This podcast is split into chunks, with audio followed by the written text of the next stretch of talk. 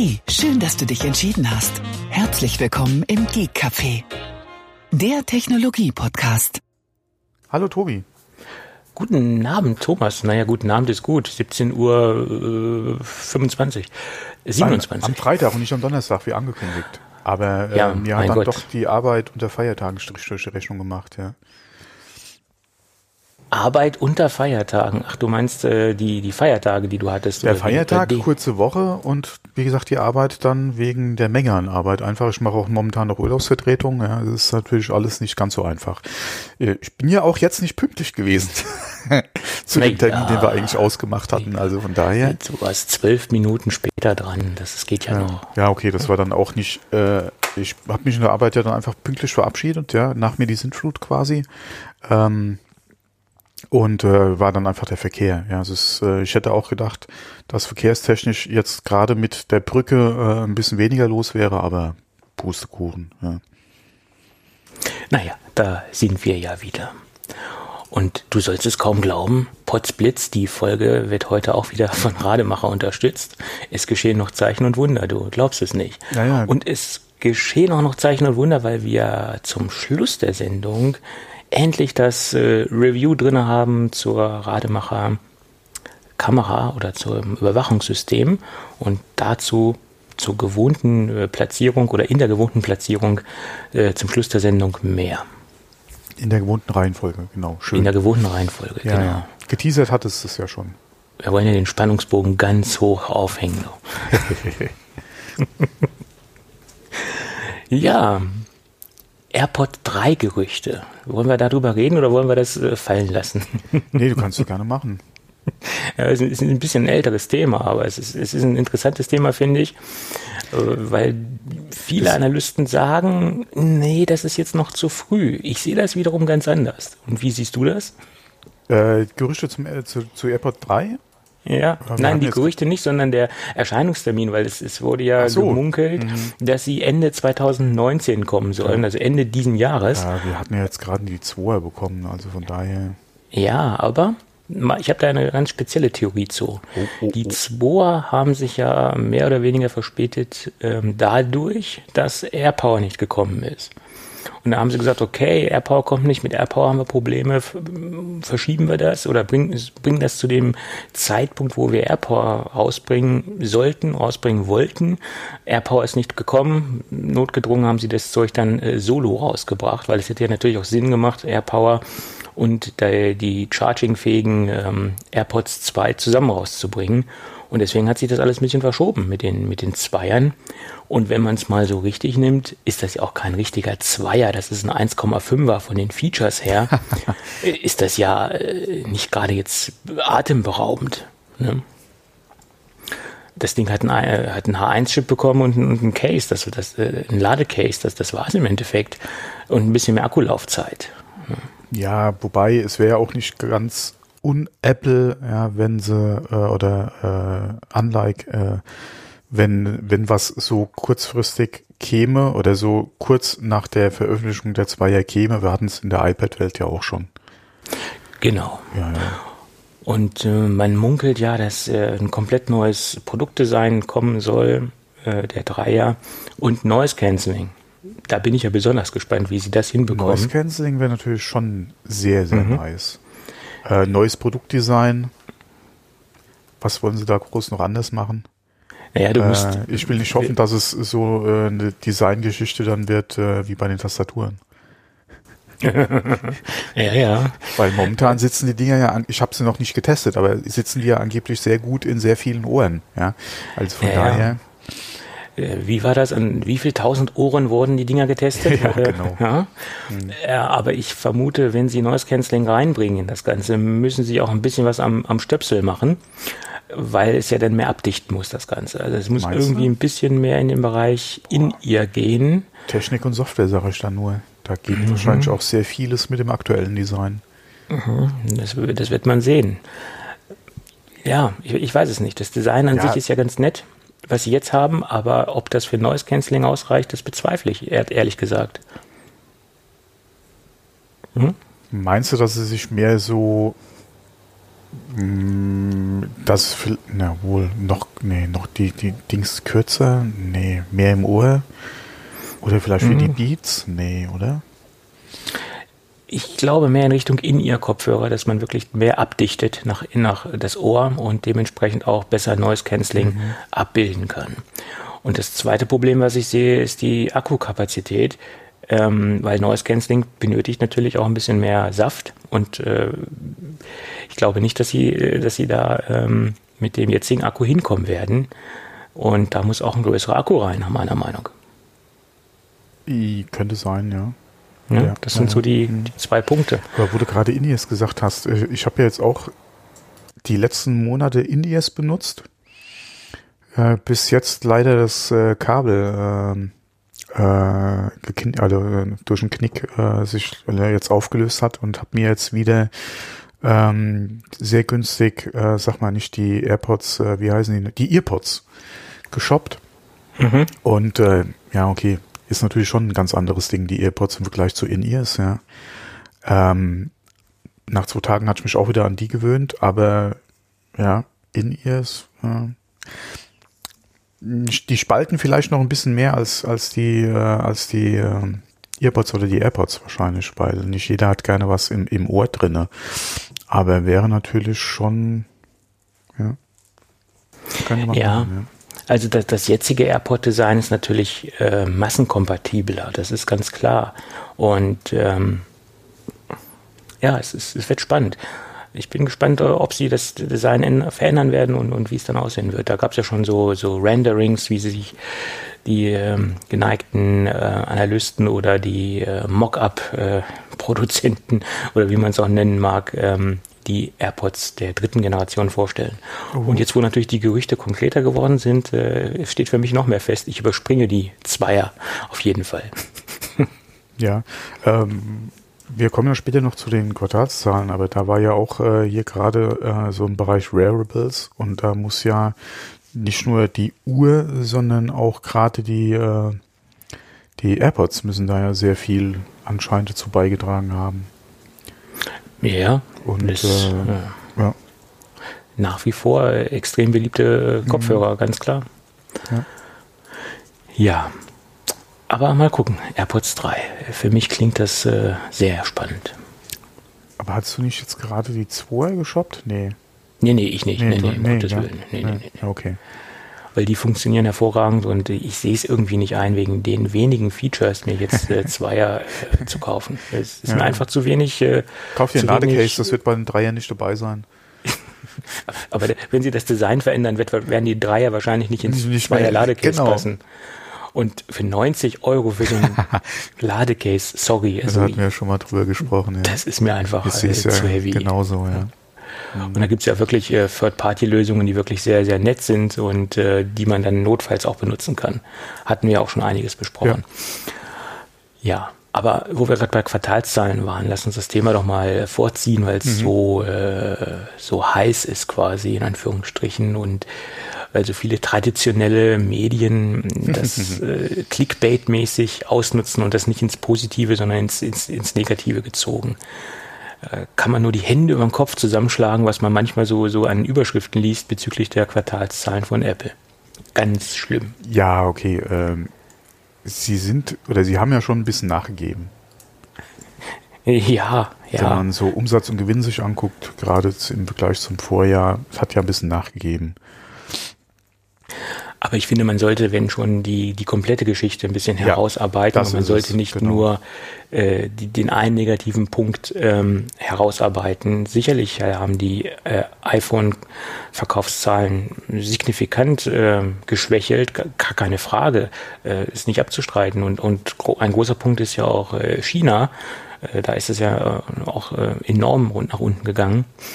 Ja, wobei da Ähm. hat auch Samsung mit Verkaufszahlen zu kämpfen.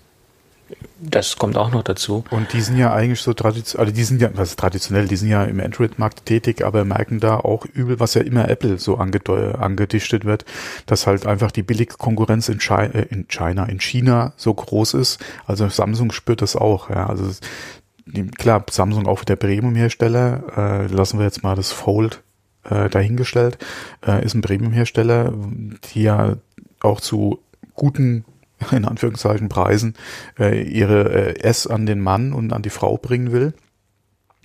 Und äh, äh, wie gesagt, die haben da jetzt auch übelst zu kämpfen. Also das ist jetzt nicht nur ein Apple-Problem. Ja. Also jeder Premium-Hersteller im Prinzip oder höherpreisige Hersteller, ja, das merken andere auch, die halt Premium-Geräte da verkaufen wollen, haben da äh, einfach mit dieser in Anführungszeichen Billig-Konkurrenz, billig muss ja nicht schlecht sein, ja, mit dieser Billig-Konkurrenz einfach zu kämpfen. Ja. ja, das ist, das ist ganz einfach der Fall, dass auch die Geräte äh, sich zu wenig nach vorne entwickeln von den, von den Werten, von ja. den Leistungsdaten und die, die Sättigung einfach da ist. Nicht ja. jeder äh, kauft sich alle, äh, jedes Jahr oder alle zwei Jahre ein neues Smartphone, weil die Geräte meistens von den Performance-Werten her, von den Leistungsdaten ja. länger halten. Und äh, ja. Du musst mal gucken, ich bin in der, in, wir haben ja schon oft drüber gesprochen, in den Zehnerkauf, ja, als das neu kam, bin ich ganz klar reingegangen. Für die nächsten zwei Jahre, alle mindestens für die nächsten zwei Jahre, habe ich mit dem Gerät Ruhe. Und das hat sich auch bewahrheitet, ja. Ich bin nach wie vor mit dem Ding zufrieden. Ich habe immer noch nicht, ich habe ja den Max-Speicher geshoppt, den habe ich immer noch nicht voll. Und äh, die letzte Zeit filme ich wesentlich mehr mit dem Gerät und habe da übrigens ähm, äh, sehr schätzen gelernt, äh, sag mal, wie heißen das äh, über äh, dieses äh, Ad-Hoc-WLAN äh, zu Kontakt äh, Airdrop. Schicken. Airdrop habe ich mhm. sehr, sehr zu schätzen gelernt, muss ich ehrlich sagen. Hätte ich ja nicht gedacht. Aber Airdrop, gerade draußen im Feld, beziehungsweise jetzt, wenn man unterwegs ist, und äh, die, die Turniersaison bei uns hat ja wieder angefangen und du bist da im Film, das kannst du so schnell mit, äh, mit Leuten äh, vor Ort dann auch alles noch direkt äh, verteilen und Videodateien sind ja in der Regel nicht gerade klein. Äh, das geht so wunderbar zück, flockig von der Hand. Ja, das ist, äh, ich habe das echt äh, sehr, sehr schätzen gelernt. Ja, man darf das wirklich nicht unterschätzen. Ja, wenn es dann mal einwandfrei funktioniert, weil es gibt ja da manchmal auch Probleme mit AirDrop. Also es ist, es ist oh. ja nicht immer so, dass es so komplett einfach funktioniert. Das einzige Problem, was wir hatten, weil bei mir ist es ja eh aktiviert, ähm, äh, eine äh, letztes Wochenende äh, hatte es nicht aktiviert äh, und äh, bis wir da die Einstellungen gefunden hatten. Ähm, mhm. Beziehungsweise ich habe dann gesagt, gib mal her, ja, bin über die Suche dann einfach gegangen, weil ich wusste auch nicht, in welchem Menü sich jetzt genau versteckt. Und dann haben wir es eingeschaltet, weil wenn es aus ist, kann es natürlich nicht funktionieren. Ja. Aber das war so bis jetzt das größte, die größte Hürde, beziehungsweise das, das einzige Problem, über was wir mal gestolpert sind. Ansonsten hat das wirklich wunderbar funktioniert. Deswegen bin ich da ja auch so begeistert, ja. Weil äh, es geht einfach. Zumindest ist das meine Erfahrung. Ja, ja, also von, von iOS zu, zu iOS-Device ist es meistens auch relativ äh, unspektakulär. Das, das geht auch. Wo ich immer so Probleme habe, teilweise von Mac auf iOS. Ah, da okay. macht es mhm. manchmal Probleme. Das mag ähm, sein. Ja. Kommt aber manchmal auf das Betriebssystem an, mhm. auf den Rechner. Und naja, da gibt es so verschiedene Faktoren. Ja. Also manchmal etwas komplizierter. Ja, aber zurück zu den Quartalszahlen. Mhm. Ja, also wie gesagt, äh, der iPhone-Markt hat ein, ja schon signifikant geschwächelt. Das, das war ja auch irgendwo abzusehen und das hat man ja auch schon ähm, bei den Prognosen äh, feststellen können, dass das äh, ja. Apple sich dem bewusst ist, dem ganzen Problem. Deswegen Aber, lag ja eigentlich auch so viel Hoffnung oder so viel Hype auf diesen äh, faltbaren Bildschirmen, ja. Weil man gedacht hat, das bringt nochmal, oder das wird so das nächste, der nächste heiße Scheiß, ja, und du kannst dann da nochmal äh, auf jeden Fall äh, die, die Zahlen äh, nach oben pushen, beziehungsweise für mehr äh, Revenue einfach sorgen. Ja. Aber ja. bis jetzt äh, gerade, ja okay, welche Geräte kannst du schon kaufen? Ja. ja ähm. Und ich meine jetzt nicht nur Samsung, ja. Die anderen müssen ja auch erstmal liefern. Ja. ja. Ja, aber wie gesagt, ähm, Apple ist sich dessen ja auch bewusst und hat ja auch gegengesteuert und, und mhm. man merkt ja auch, dass da eine eine starke Gegensteuerung im Moment am Gange ist bezüglich der, der ganzen Servicegeschichte. Und das beruhigt, glaube ich, auch so ein bisschen den Markt, äh, weil der Markt und die, ähm, die Anleger stellen halt auch fest, Apple ähm, korrigiert den Kurs und, und steuert halt gegen. Und ich, ich, äh, da ist eine gewisse Beruhigung drin. Man hat es ja auch im Aktienkurs gesehen. Äh, ja. Der ist ja gestiegen. Der ist nachbörslich nochmal äh, gestiegen, genau. Ähm, ich denke mal, was da auch viele Anleger einfach äh, sehr interessiert, äh, beziehungsweise was sie genau beobachten, ist einfach auch wie der Bereich Services einfach wächst. Ja, und der kennt momentan ja nur eine Richtung. Mhm, und äh, genau. wächst und wächst und wächst. Und ich bin mal gespannt, wenn halt, ähm, ach, wie heißt es nochmal, Apple TV Plus? Genau. Ja, oder TV Plus, wenn es kommt, wie das Bundle aussehen wird ähm, und wie das eventuell nochmal die Zahlen ein bisschen nach oben pushen kann. Vor allem, wie dann wirklich dann auch äh, die, äh, die Umsatzzahlen da sich nochmal äh, entwickeln können. Da bin ich echt mal gespannt. Weil das ist nochmal so ein Ding, das könnte auch nochmal schön Schub bringen, ja, wenn man mal guckt, wie sich äh, alleine Amazon Prime die letzten Jahre entwickelt hat. Äh, Amazon Prime äh, wächst auch immer mehr und wächst auch immer mit mehr Möglichkeiten. Also auch das, dieses ganze Gesamtpaket, was, was Prime anbietet. Heute habe ich gesehen, da gibt es jetzt eine Kooperation mit, mit Booking.com. Äh, als wenn man Prime-Mitglied ist, bekommt man dementsprechend äh, Rabatte auf Booking.com. Ähm, also da entstehen jetzt auch immer mehr Kooperationen mit, mit anderen äh, Anbietern. Ähm, ja, das, das ganze System Prime wächst auch nach und nach. Ja. Mhm. Nee, vor allem alleine, wie sich äh, Prime, gerade was jetzt äh, Musik und Video, mhm. beziehungsweise Serien und Filme entwickelt hat die letzten Jahre. Äh, klar, Prime ist nicht günstiger geworden, muss man auch sagen. Aber du bekommst so viel für dein Prime. Vor allem jeder alte Prime-Kunde, der Prime sich damals geshoppt hat wegen dem Next Day, ja. Mhm. Äh, der ist da, oder die, ich würde wetten, dass die meisten äh, in den letzten Jahren einfach dabei geblieben sind, weil trotz der Preiserhöhungen, die es gegeben hat die letzten Jahre, äh, der Mehrwert einfach so gewachsen ist. Ähm, ich habe jetzt die, äh, die letzte Zeit auch wieder, wenn ich Fernsehen gucken konnte, über Amazon Prime geguckt, ja, weil ich auch nicht beziehungsweise kein zusätzliches Geld für Netflix einfach ausgeben will und Prime ist es drin, ja. Also guckst du Prime und das Angebot ist ja nicht schlecht bei Prime, ja. Äh, nee. Von daher kannst du so nicht meckern. Klar, die ganzen exklusiven Inhalte, die es jetzt ähm, bei YouTube äh, beziehungsweise bei, bei Netflix dann gibt, okay, die gehen halt, sind halt außen vor. Aber ähm, äh, beziehungsweise YouTube äh, kann gerade ja, nicht unbedingt, ja, weil äh, vieles kannst du ja auch so gucken, beziehungsweise bietet ja YouTube so an. Aber ähm, gerade was Netflix betrifft, ja, äh, oder unsere anderen Kollegen wie TV, TV Now, nee. TV Now gibt's auch, aber ich ja. glaube, da ist, da ist weniger interessantes ja. Material drauf, ehrlich gesagt. Wie gesagt, also ich habe da bis jetzt keinen Grund gesehen, da äh, extra zu shoppen. Ja. Bei dem wenigen Fernsehen, was ich gucke. Apple TV ja. Plus wird nochmal so eine Frage. Ja, äh, ich bin ja sonst sind äh, oder die Abos, die ich habe, gerade auch äh, Apple Music etc. ist ja Apple. Ja, von daher äh, verdienen die eh schon gut Geld mit mir. Ähm, muss man mal abwarten, was es da, wie gesagt, was da dann auf uns zukommt. Ja, aber das ist auf jeden Fall nochmal ein Bereich, denke ich, wo sie kräftig, kräftig wachsen können. Ja. Ja, sehe ich auch so. Und sie sind ja auch mit 25 Prozent äh, gegenüber dem Vorjahr äh, haben sich auch verbessert. Und äh, da sind ja noch nicht die angekündigten Dienste mit drin, logischerweise. Und das wird ja nochmal ganz spannend, ja. was diese angekündigten Dienste, äh, wo es ja diese schöne Keynote zu gab, äh, was die dann in Zukunft mhm. bringen werden, äh, was da nochmal das Ganze äh, nach vorne pusht und, und was es da bringt. Mhm. Und äh, ja, iPad, äh, der ganze iPad-Markt ist auch nochmal nach oben gegangen, äh, plus 18 Prozent. Das ist äh, auch ein sehr ordentlicher Wachstum nach meiner Meinung. Ja, vor allem, wenn man mal guckt, der Trend hat ja auch mal eine Zeit lang in die andere Richtung gezeigt. Ja, äh, klar. Von daher jetzt wieder plus 18 Prozent, äh, kann man nicht meckern, ja.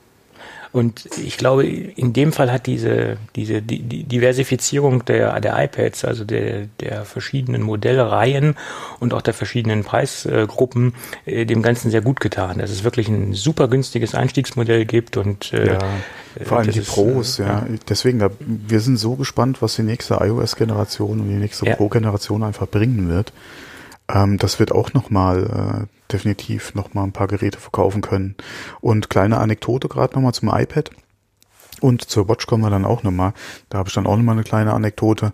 Ähm, zum iPad, äh, wie gesagt, bei uns fängt ja die, hat ja die Tourneesaison vor ein paar Wochen wieder angefangen. Und äh, man sieht sehr viele iPads draußen im Feld. Ja, also wenn, wenn wir auf den Turnieren sind, sehr viele iPads. Es wird sehr viel mit iPads gefilmt. Ja, was man wirklich nicht unterschätzen darf, äh, wo man sich auch gerne lustig drüber machen kann. Aber ja, ich habe da mit ein paar Leuten mal gesprochen, äh, wo ich das gesehen habe, die schätzen einfach den riesen Bildschirm als Sucher, ja. Ja. Und das, und das darf man wirklich nicht unterschätzen. Und und ja, wie gesagt, sehr viele iPads, mit denen auch wirklich sehr viele Filme und ein Samsung-Tablet habe ich die letzten Wochen gesehen auf den Veranstaltungen. Ein Samsung-Tablet. Telefone, klar, da siehst du mehr, ja, also äh, äh, Samsungs, ja, äh, oder auch andere Hersteller als, äh, als jetzt ein iPhone. Aber bei den Tablets ein iPad, ja, null Microsoft Surface oder sowas, null, gar nichts, ja, und äh, jede Menge iPads äh, von äh, ES, ja, R2, ja, sogar ein Pro habe ich gesehen, ja, mit dem gefilmt wurde. Und ähm, wie gesagt, ein Samsung Tablet. ja. Tablets in iPad, ja. Ja, das ist, ist, ist, und ich glaube auch, dass, oder ich gehe fest davon aus, dass es bei den Geräten nicht unbedingt an der Hardware liegt, sondern das, an dem bescheidenen Betriebssystem äh, Android, was für Tablets im Endeffekt äh, suboptimal ist. Ich will jetzt nicht sagen un, unbrauchbar, das jetzt nicht, aber es ist halt für Tablets äh, wenig, weniger gut zu gebrauchen. Ne? Ja. Also was Wie ich Samsung gedacht hätte, ist, dass, ist, dass man vielleicht auch hier so Amazon Fire oder sowas sieht. Obwohl heißen die noch Fire? Auch diese die Fünferbatterien, die sie ja. verkauft haben? Ja, ja dass du sowas siehst, auch gerade vielleicht in der Hand von, von, von jüngeren Kindern oder so, mhm. ja, dass die vielleicht sowas, nee, wenn, dann hatten die, wie gesagt, ein iPad in den Fingern, ja. Ja, ja und, das, und nach wie vor ist, ist äh, Gott sei Dank Apple im Bereich äh, Tablets der Platzhirsch und da gibt's lange keine Firma, die denen das Wasser reichen kann.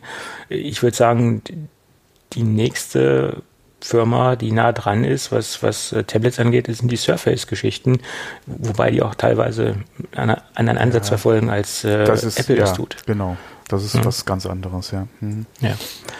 Und ich glaube, ich, ich hoffe und ich vermute, wie man es auch nennen mag, dass iOS 13 ganz stark äh, die Zukunft des, des iPads definieren wird. Wir werden dann sehen, wo die Reise hingeht und ich mhm. glaube, wir werden dann auch sehen, dass wir auf den Pro-Geräten ein völlig anderes iOS sehen werden als auf den äh, Consumer-Geräten und da wird sich dann hoffentlich ja. nochmal die Differenz, die, die Geräte nochmal so ein bisschen aufsplitten dass man wirklich genau sieht, okay. Vollkommen anders meinst du von Features, die die von Version Features, dann ja. zusätzlich bietet oder dass es auch wirklich anders aussehen würde?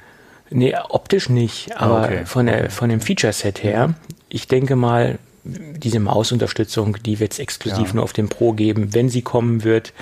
Ähm, dieses erweiterte Window-Management, in Kombination natürlich dann auch mit der, mit der Maussteuerung. Das wird es auch nur im Pro geben. Ja. Optisch werden die Sachen relativ gleich aussehen, nur der Feature-Umfang, hm. der wird äh, im Pro ja. ganz anders aussehen. Was ja im iOS-Bereich auch nichts Neues ist. Wenn man gerade mal guckt, als die ersten Plus-Geräte kamen, die hatten Features, die hatten die kleineren, oder was heißt die kleineren hatten, aber die normalen iPhones nicht. Äh, Im iPad-Bereich hast du es ja teilweise auch schon gehabt, ähm, mit Versionen oder mit äh, Geräten, die, äh, wo Apple der Meinung war, dass die Leistung einfach nicht passt, ja, haben Features gefehlt. Ja, ähm, hat man beim iPhone ja teilweise auch, ja, bei Versionssprüngen oder bei, bei iOS-Updates. Also von daher, um, es wäre nicht außergewöhnlich, ja, gerade wenn du sagst, das ist ein Pro-Gerät mit der Pro-Hardware und da sind halt Features drauf, die äh, das Gerät auch definitiv abgrenzen zur normalen iPad-Linie, die die Power dann auch entsprechend ausnutzen können. Ja, würde meiner Meinung nach durchaus Sinn machen. Und ja. ähm, je nachdem, wie die Features äh, halt aussehen, ja, welche Möglichkeiten die die dann bieten, ja, muss man dann einfach mal gucken, ob das wirklich dann jetzt mit äh, iOS 13 soweit ist, dass du sagst, okay, anstatt einem äh, OS 10 Rechner, ja, kann ich wirklich sehr gut ja, und vernünftig äh, mit dem iPad arbeiten, wo du heute ja immer noch den einen oder anderen Kompromiss machen musst, dass das da sich eventuell in diese Richtung einfach entwickelt, dass du sagst, okay, äh, zumindest mal on the road, ja, brauche ich kein MacBook oder kein MacBook Pro mehr mitnehmen. Da reicht dann einfach ein iPad Pro. Ja, so ist es. Und meine Prognose ist auch, dass die diese Feature-Unterschiede wesentlich mehr sein werden, als wir das in der Vergangenheit bei, bei den iPhones hatten, mhm. bei den Plus-Modellen etc. Da, da muss einfach mehr sein, um das Pro auch wirklich Pro softwaremäßig äh, aufzustellen. Da, da muss einfach mehr kommen. Und äh, da hoffe ich ganz stark auf iOS 13. Und dann bin ich auch wieder im Spiel für ein iPad. Meinst du, es wird Pro-Software geben, die auf den normalen iPads nicht läuft? Kann, kann man sich das äh, erlauben? Das äh, weiß ich, glaube ich nicht. Also, dass es jetzt dediziert Pro-Software gibt, die inkompatibel sein wird zu den anderen Geräten nicht. Aber dass es im ganzen Management, in der ganzen Handhabung und auch äh, in verschiedenen äh, Unterstützungsgeschichten, sprich Maus, dass es da halt Differenzierungen geben wird. Mhm. Dass das ganze System halt vom Betriebssystem näher an ein, an ein MacBook-Konkurrenten drankommt oder als ein MacBook-Ersatz in Anführungsstrichen. Mhm. Ich glaube, komplett ersetzen wird man es immer noch nicht können. Davon ist man immer noch sehr weit entfernt. Ähm, Stichwort Dateimanagement äh, etc. Ich glaube, das werden wir trotzdem nicht im iPad Pro sehen, dass wir jetzt einfach mal eine USB-Platte anschließen können und dann nativ auf das Fallsystem draufkommen. Ich glaube, das werden wir immer noch nicht sehen. Das wäre natürlich mein, mein Wunschgedanke, dass ich einfach einen Finder habe, wo ich dann auf meine, mein, mein Volume drauf zugreifen kann und mm, vernünftig Dateien mit Dateien, Dateien hantieren kann und auch Dateien be bearbeiten kann. Mhm. Aber da, ich glaube, diesen feuchten Traum, den, den wird es nicht geben. Oder den Traum wird es schon geben, aber nicht die Realität danach. Okay. ja. So, Apple Watch. Mhm. Äh, auch noch eine kleine Anekdote von mir. Ähm, letztes Jahr hatte ich mal so gesagt, dass wir draußen im Feld ja auch ab und zu mal so eine äh, äh, Samsung Smartwatch, heißt nicht mhm. Galaxy, mhm. ich weiß es gar nicht mehr. Ja, doch Galaxy, genau, dass man die mal gesehen hat. Ähm, dieses Jahr ist mir da noch nichts aufgefallen.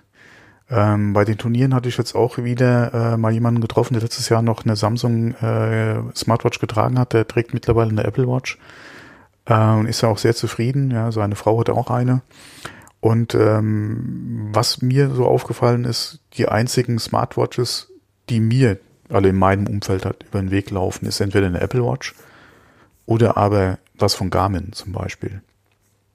Gerade so in dem okay. Multisportbereich, so eine Phoenix oder so, die sieht man mal, oder halt diese Forerunners, äh, die sind eigentlich äh, relativ gut äh, vertreten.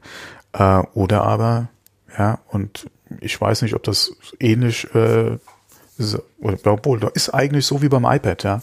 Äh, die Smartwatch draußen am Markt, die nicht speziell jetzt irgendwo, äh, wie gesagt, Garmin, äh, Suonto oder sowas äh, ist, ja, ist eigentlich eine Apple Watch, ja.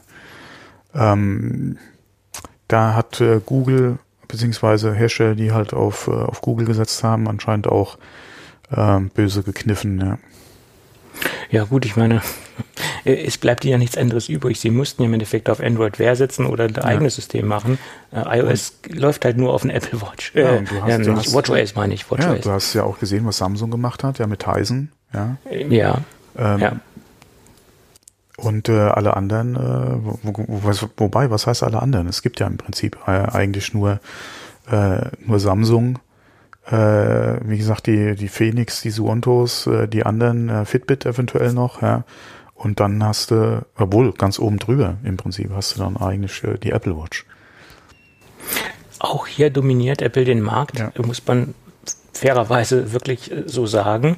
Und wenn man bedenkt, was Apple für Kritik einstecken musste bezüglich der, der Apple Watch mhm. am Anfang, äh, der, der, die erste Generation, die allererste, ja äh, da wurde ja auch viel auf Apple drauf rumgehauen und sie hat sich natürlich auch extrem in den letzten Jahren entwickelt. Die Uhr ja, wurde immer mehr Software, äh, auch zu, zum, zum Gesundheitsdevice, sage ich jetzt mal ganz plakativ. Genau. Und ja, nach der ersten Generation, ich denke mal, die, die erste Generation war immer noch so ein Testballon. Ja. Apple wusste auch noch nicht ganz genau, wie sich das entwickelt und äh, hat dann gesehen, ja, die Features äh, werden werden nachgefragt oder äh, das, das kann man machen, ja, und dann hat sich das so ergeben, ja.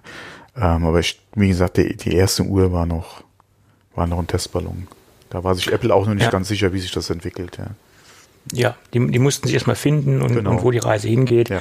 Und das, das, ich denke, das haben sie jetzt ganz klar für sich definiert. Also äh, alles im Bereich Fitness und Gesundheit, äh, da soll die Reise hingehen. Mhm. Und äh, das äh, sieht man ja auch, dass ähm, die anderen Dinge immer mehr in den Hintergrund rücken. Ja, okay, Notifications, äh, klar, das ist äh, ein Abfallprodukt, äh, was sich äh, noch ergibt, aber ich sehe auch immer mehr Nutzer, die, die ich gar nicht klassisch zu einer Apple Watch äh, zuordnen Mhm. würde, in einer Altersgruppe, wo ich sagen würde, okay, äh, hätte ich ihn jetzt nicht zugetraut, äh, dann wird er ja wohl auch ein iPhone haben müssen, weil Apple Watch Standalone geht immer noch nicht. Ja, wobei, äh, unser äh, Gott haben selig, ja, der Herr Lagerfeld hat ja seine teilweise auch unaufgeladen getragen, Ja, die er aber von das Apple wahrscheinlich hatte, irgendwann mal geschenkt bekommen hat. Ähm, also hatte, den einen oder ja. anderen mag es geben, der das wirklich dann einfach als Schmuckstück trägt vielleicht, ja. Aber Ja. das kannst du eigentlich schon an, an, die kannst du auf der Welt wahrscheinlich an einer Hand abzählen. äh, ja, und einer davon ist jetzt gestorben. Also von daher hat sich das dann auch erledigt. ähm, ja, ich denke mal, das war auch nur so ein, so ein von Apple so ein Giveaway, trag mal. Und ja, das war ein ähm, infunktioneller äh, Markenbotschafter. Nee, Quatsch. Äh, Inoffizieller meinst du? Inoffizieller, ja, ja. ja, wahrscheinlich auch eher offiziell, ja. Äh, wobei, es gab ja ja. keine, keine Pressemitteilung oder so damals mit, mit Lagerfeld, glaube ich, zu Apple. Nee. Nee. Ja, aber ich, man, man, wundert sich ja heutzutage, wer alles Markenbotschafter ist und für was. Äh, ja. Ja, für, für was? Für Apple nicht unbedingt, ja, weil da gibt es so viele, aber für, für, andere Firmen, Produkte, ja, ja, ja. wundert, mich, äh, wundert, wundert man sich dann teilweise doch, ja. Ja. Ja, also kurzum, Apple Watch ist drastisch nach oben gegangen oder auch der ganze Wearables-Markt, 30 Prozent plus. Das ist äh, beachtlich und äh, kann man noch sagen, äh, da hat Apple alles richtig gemacht. Genau. Ja. Und ähm, ja, ja, der Mac-Bereich, genau, da wollte ich auch noch drauf, ja. bisschen nach unten gegangen. Und da gab es ja auch ein Statement von, Ja. glaube ich, von Herrn Tim Cook himself. Mhm. Er meint ja, da gibt es Lieferschwierigkeiten, was äh, die Prozessoren äh, angeht, Genau. äh, seitens Intel. Mhm. Und äh, da hatte ich in, der letzt, in den letzten Tagen mit einem Bekannten von mir gesprochen, der in einer recht großen Firma dafür zuständig ist, äh, eine Migration durchzuführen von Intel also von Windows PCs auf Mac äh, PCs oder auf Mac Systeme. Und der sagte mir, dass es da äh, schon Schwierigkeiten gibt, äh, was die Lieferfähigkeit angeht, dass sie nur tröpfchenweise liefern können. Wir reden jetzt ja auch nicht von 10 Stück oder 50 Stück, sondern wir reden hier von, von Chargen von 150, 150 bis 200 ähm, äh, Rechnern. Äh, das tropft jetzt alles so 50er-weise rein von bestellten 2000 Stück. Und äh, im Businessbereich scheint es da wohl ähm, Probleme zu geben was der Endkonsument wahrscheinlich gar nicht so mitbekommt. Aber die Businesskunden, ähm, ja, die, wie gesagt, 2000 Rechner, mh, ist natürlich eine ganz andere Nummer, wenn die mal äh, am Stück zu liefern sind. Und wenn die dann nicht kommen, dann bekommt es der Businesskunde wohl eher zu spüren, als wenn jetzt ähm, Lieschen Müller losgeht und holt sich ein iMac. Ja, wahrscheinlich, ja. Nee, aber ähm, weil du es eben schon Intel angesprochen hast, ja, ich hatte auch da einen sehr interessanten Bericht gelesen, wo es ja auch nochmal drum ging, um die Aussage äh, von Tim äh, Cook und von noch jemandem, da weiß ich allerdings den Namen nicht mehr, der auch bei dieser, ähm, äh, bei diesem Call dabei war. Und äh, anscheinend, ja, hat er Intel wirklich geschwächelt und äh, konnte da Prozessoren nicht entsprechend liefern und äh, Apple äh, da halt ein paar Geräte weniger äh, an Mann und Frau bringen, was natürlich dann schon traurig ist. Vor allem dann im Zuge dessen kamen ja dann auch schon wieder so äh, Berichte und Artikel äh, raus, wo drüber spekuliert wird, ob wir auf dieser WWDC vielleicht sogar schon was in Bezug auf ARM hören werden, ja, in, in, äh, in Macs. Ich finde es ja nach wie vor ein bisschen früh, aber man weiß es ja nicht, ja. Ja, also ich habe da ja auch noch einen ganz speziellen Gedankengang zu. Wir können ja davon ausgehen, dass wir äh, zumindest was vom Mac Pro hören werden auf der WWDC. Die Sache ist natürlich die, wird die, der Mac Pro nochmal mit einem Intel-Prozessor kommen Ja. oder Prozessoren? Ja. Okay, gehen wir, ja, gehen wir mal davon aus, das wird so sein. Und diese ganzen Gerüchte um ARM-Prozessoren, um ARM-Technik, die ist natürlich sind natürlich sehr äh, stark existent und auch die Leute, die so im Pro-Bereich unterwegs sind, die für so einen Rechner in Frage kommen, die werden das wahrscheinlich auch mitbekommen, dass äh, über kurz oder lang eine Prozessor, ja. ein Prozessorwechsel stattfinden wird. Meinst du, das wird den, die Absatzzahlen von dem ich Mac Pro denk, beeinträchtigen? Ich denke, ein iMac Pro und ein Mac Pro sind die letzten, die, wenn überhaupt, einen ARM-Prozessor bekommen. Weil ich denke, diese Leistung kriegst du aus ARM noch nicht raus. Naja, du musst nur genügend Prozessoren reinstecken. ja, klar, du kannst auch ein 10-Prozessor-System ja. machen, ja, klar. Ja. Du kannst auch ja. 100 Kerne in einen packen, ja, wenn es passt. Ja. aber ich, wie gesagt, ich denke, da sind die Letzten, die so ein Update verpasst bekommen. Ja, da muss schon sehr viel vorher sehr gut gelaufen sein. Vor allem auch gerade, was die ganze Entwicklerumgebung betrifft, ja, dass da wirklich alle, äh, oder dass da, dass es von, von Xcode her äh, wirklich so oder die Entwickler mittlerweile dann so äh, im Boot drinne sind und äh, das quasi wirklich nur so ein Fingerschnips ist oder ein Knopf drücken und dann fällt dein, äh, dein Armcode da aus Xcode raus und der funktioniert dann auch ohne große Probleme. Ähm, wie gesagt, da, das denke ich mal, wird so die letzte Generation sein, die umgestellt wird, äh, dass so ein MacBook, ein MacBook Air so als erstes dran ist, kann ich mir durchaus sehr gut vorstellen. Die Frage, die sich mir nur stellt, ist, wie viel Vorlauf wird Apple geben? Ähm, und nach dem erfolgreichen oder nach der erfolgreichen Umstellung damals äh, auf Intel ähm, gehe ich davon aus, dass die Umstellung auf ARM äh, ähnlich gut laufen wird, wenn nicht sogar besser. Ähm, die Frage ist halt wirklich, wie groß ist der Vorlauf? Reicht das, würde es ausreichen, auf der nicht unbedingt jetzt auf dieser WWDC, aber auf einer WWDC zu sagen, hier äh, Entwickler, äh, Xcode bla bla bla, ja, ähm, kann jetzt auch für ARM kompilieren, äh, macht das bitte, ja, ähm, beziehungsweise äh, die und die Anpassungen müsst ihr machen oder das müsst ihr beachten bei der Entwicklung. Code fällt hinten raus. Äh, und apropos, ja, zum Weihnachtsgeschäft, ja, äh, haben wir die und die Geräte, ja, äh, die dann mit Abend schon da sein werden. Oder wird es eine Sache sein, die ein Jahr Vorlauf hat? Von WWDC zu WWDC zum Beispiel. Ähm, das ist ja. so mit die größere Frage, die sich mir eigentlich stellt. Wie, wie groß ist einfach die Vorlaufzeit, die Apple den Entwicklern gibt? Ähm, mhm. Wird die Vorlaufzeit ein Jahr sein? Wird es Entwicklerkits geben, also Hardware?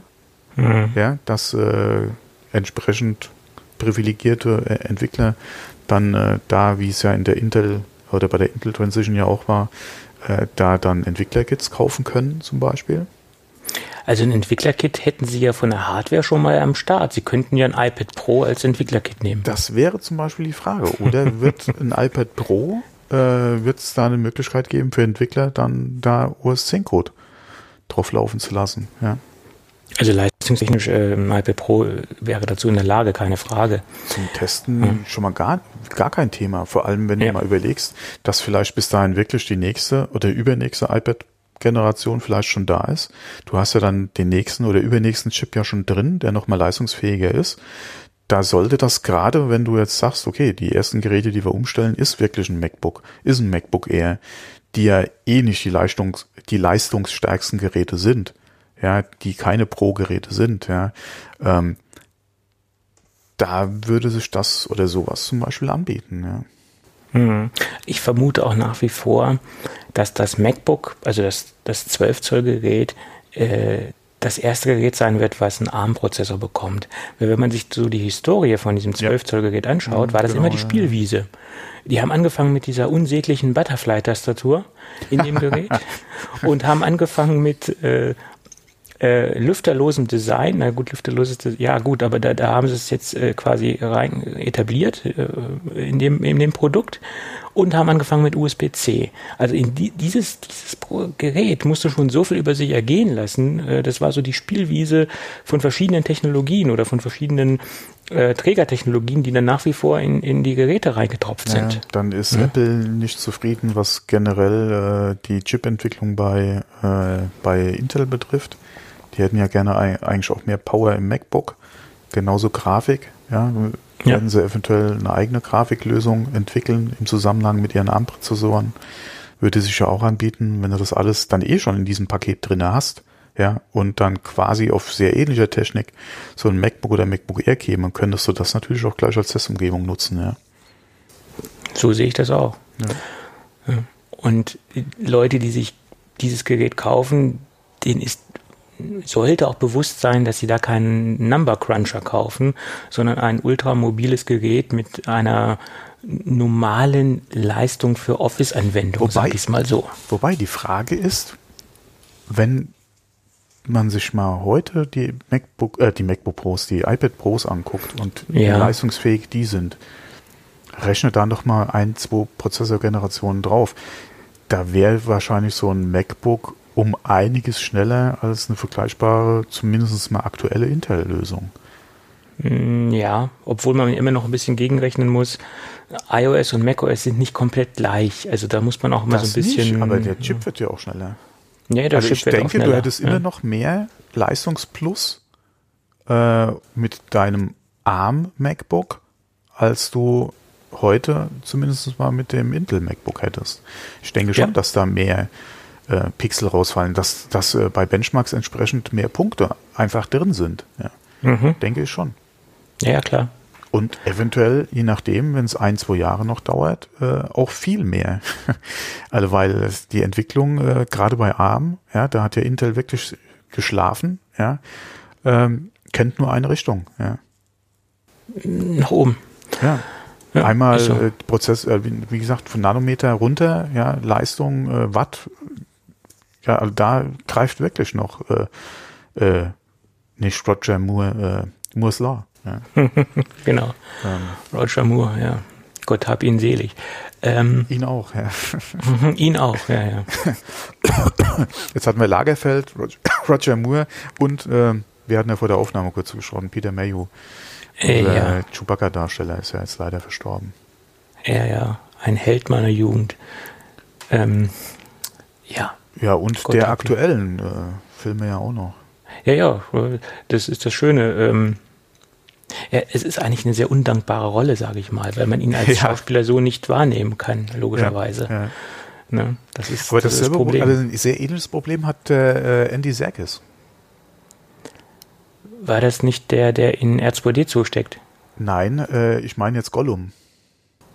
Ach so, ja. Also nicht stimmt. nur Gollum, da hat ja hier auch viele, sehr viele andere Mocap gemacht. Äh, aber der hat auch das Problem, dass man ihn im Prinzip ja eigentlich nur als seine Figur, also wirklich Figur, die er darstellt, ja, für die, für was er sein Motion Capturing macht, äh, kennt. Ja. Vielleicht hat man den Namen noch auf dem Plakat irgendwo gelesen oder im, im Nachspann, aber äh, wenn man wirklich nur die Filme kennt, wo er im Mocap gearbeitet hat, dann kann man zu dem Namen einfach kein Gesicht verbinden. Das geht einfach nicht, ja. Ja, oder der, Scha der Schauspieler, der in Alf drin steckte. Das Gleiche. ja. ja. ja. ja. Das ist äh, auch nicht so toll. Ähm, ja. Aber ja, der ist, glaube ich, das auch ist verstorben. bei Conventions bestimmt immer ganz nett. ja, ja, aber gut, ihn wird man natürlich aufgrund der Körpergröße sofort erkennen, ja. auf so ein Event.